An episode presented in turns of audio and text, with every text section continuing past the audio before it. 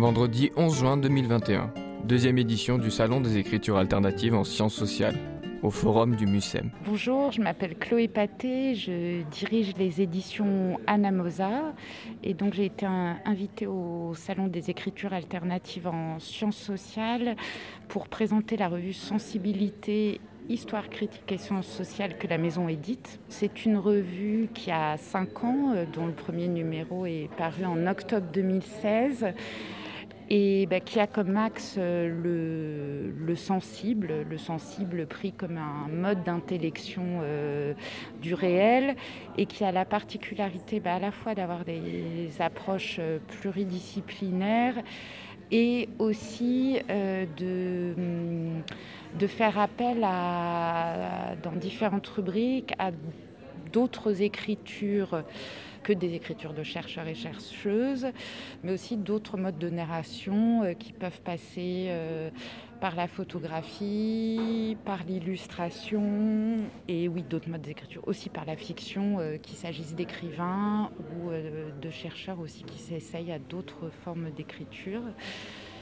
Quand on entend le nom sensibilité et qu'on parle de sens et de pluridisciplinarité, peut-être que le sens de percevoir aussi il y a ce côté-là peut-être. Oui, oui, oui. Ben, de, fait, alors c'est aussi une dimension qui est présente euh, dans le travail sur les livres de la maison d'édition.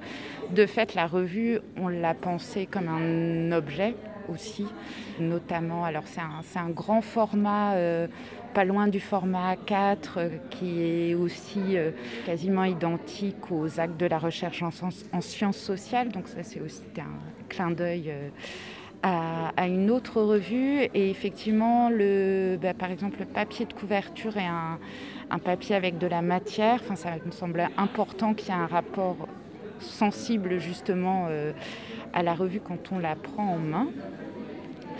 Et euh, après, la, manière dont graphiquement euh, elle a été conçue, donc avec une graphiste qui s'appelle Mélie Giusiano, euh, c'est aussi, bah, elle est imprimée en bichromie, donc c'est une couleur différente pour chaque, euh, chaque numéro et chaque thème. Donc il y a aussi cette réflexion en amont entre moi, la graphiste et le comité de rédaction sur euh, quelle, quelle, couleur travailler en fonction du thème. Alors j'ai peut-être cité aussi le comité de rédaction de la revue.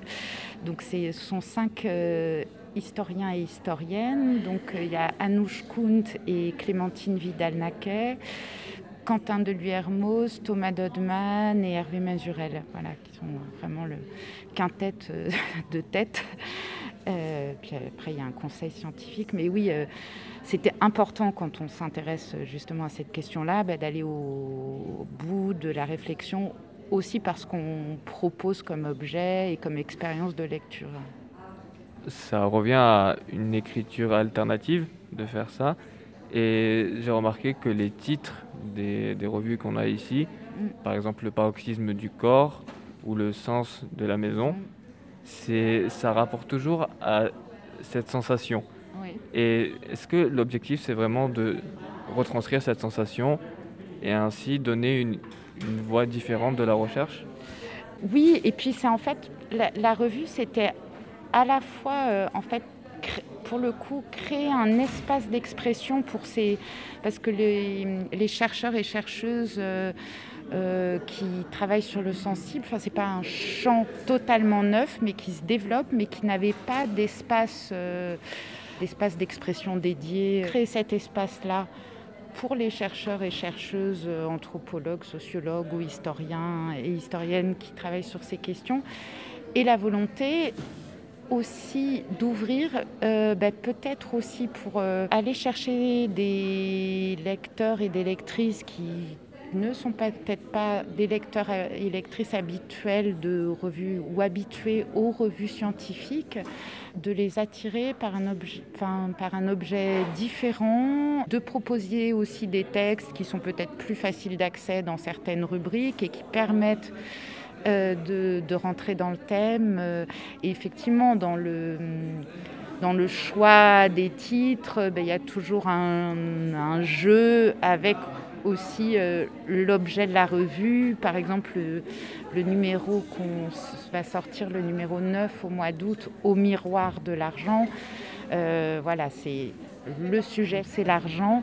Mais il y a effectivement cette dimension miroir, donc c'est ce qu'on voit ou ce qu'on ne voit pas, c'est la, euh, ce qui se reflète, ce qui est projeté. Euh. Quand on parle d'espace, pour les chercheurs, pour écrire, et pour les lecteurs, ça devient en quelque sorte un espace de rencontre entre eux.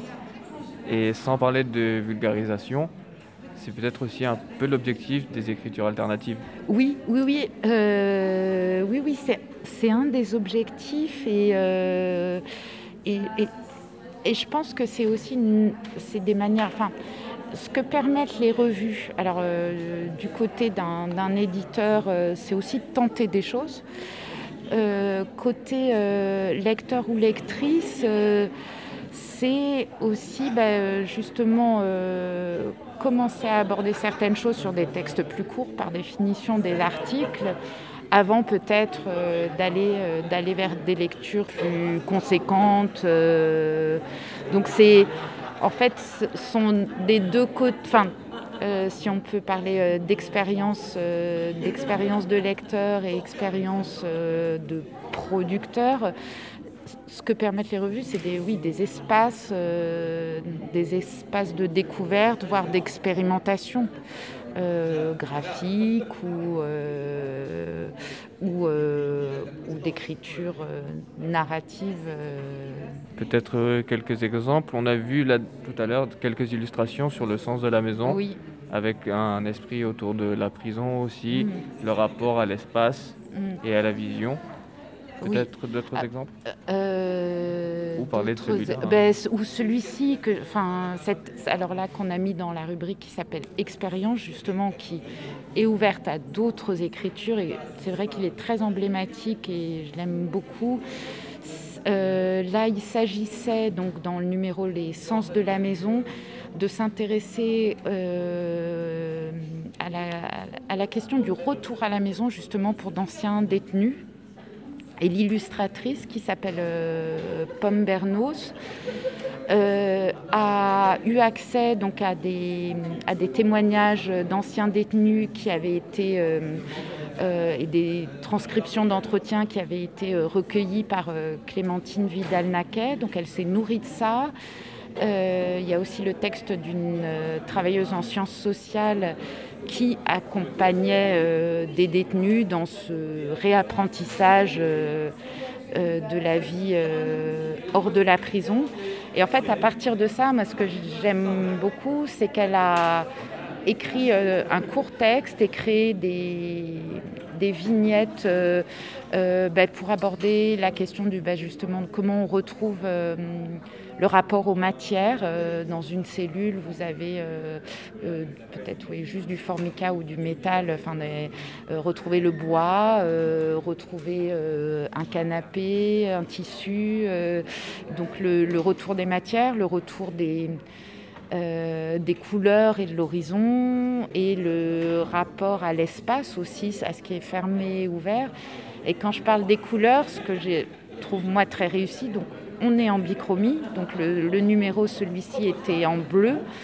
Et en fait, avec du bleu, du blanc, du gris, alors, on a l'impression, en fait, elle donne une ouverture, euh, on a l'impression qu'elle crée toute une palette euh, de couleurs. Donc, euh, oui, ça, c'est un exemple intéressant. un autre, peut-être, ce serait dans le numéro Les paradoxes de l'intime où euh, on a eu la chance euh, que le photographe euh, Claudie Sluban nous, permette d'utiliser, de créer un portfolio avec des, photos. Ah, c'est aussi un thème lié à la prison, mais c'est de la photographie en fait, c'est tout un travail qu'il avait fait euh, dans un centre pour jeunes détenus et sa série de photos. En fait, il avait photographié euh, ben, leurs cellules, leurs chambres, euh, qui en fait, on, s'en aperçoit en voyant la, série qui est, qui est superbe. Enfin, il n'y a aucun personnage sur la série, mais on a vraiment l'impression de rentrer dans, l'intimité de, ces jeunes gens. Euh, le, réflexe de beaucoup de ces jeunes détenus, c'est de, créer l'intérieur. En fait, ils occultent la lumière, de se créer comme une grotte. Enfin, c'est un espace, un refuge. Euh, euh, donc ça, ben voilà, une autre narration par la photographie, par exemple. C'était un entretien de Chloé Paté, directrice des éditions Anamosa, représentante de la revue Sensibilité, réalisé au MUSEM par Radio Grenouille pour le Salon des écritures alternatives en sciences sociales, en partenariat avec le Centre Norbert Elias.